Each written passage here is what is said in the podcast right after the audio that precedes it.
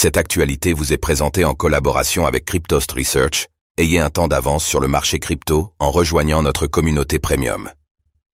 La directrice financière de Ripple, Ripple, quitte le navire en plein procès avec la SEC.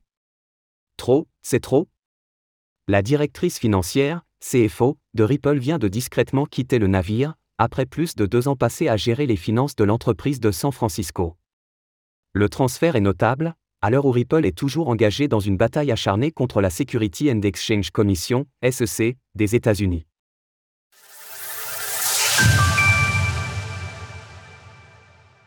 La directrice financière de Ripple fait ses adieux à l'entreprise.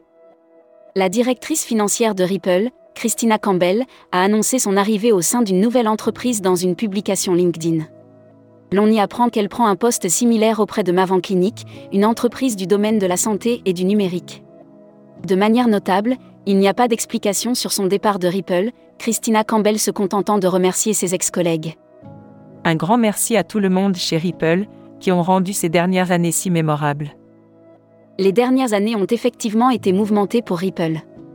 Depuis la fin de l'année 2020, l'entreprise a été attaquée en justice par la Security and Exchange Commission, SEC, des États-Unis.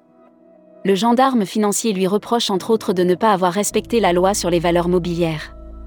C'est dans ce contexte particulièrement tendu que Christina Campbell était arrivée. La SEC en bonne voie dans son procès?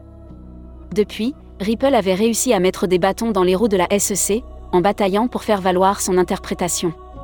Et le gendarme financier a de son côté augmenté fortement la pression pour les entreprises crypto-américaines. En juillet, Ripple avait cependant remporté une victoire majeure. La juge chargée de l'affaire avait affirmé que le Ripple n'était pas une security en ce qui concerne les ventes secondaires. Le procès n'est cependant pas fini. Reste à décider si la manière dont Ripple a initialement mis en vente ses Ripple auprès d'investisseurs institutionnels était légale ou non. Pour la SEC, ce n'est pas le cas, mais cela sera à la juge Annalisa Torres d'en décider dans les prochains mois.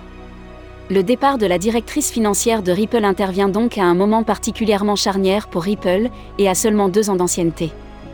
De son côté, l'entreprise n'a par ailleurs publié qu'un communiqué laconique. Ripple est reconnaissant pour la direction de Christina ces dernières années et pour ses contributions à l'entreprise, dans une période où nous avons connu un fort élan global, une croissance de notre entreprise, et où nous avons dû faire face à des vents contraires en termes de régulation. L'avenir de Ripple se jouera donc partiellement devant un tribunal, et l'issue du procès devrait créer un précédent pour les autres affaires de ce type. Source et images, Christina Campbell via LinkedIn. Retrouvez toutes les actualités crypto sur le site cryptost.fr.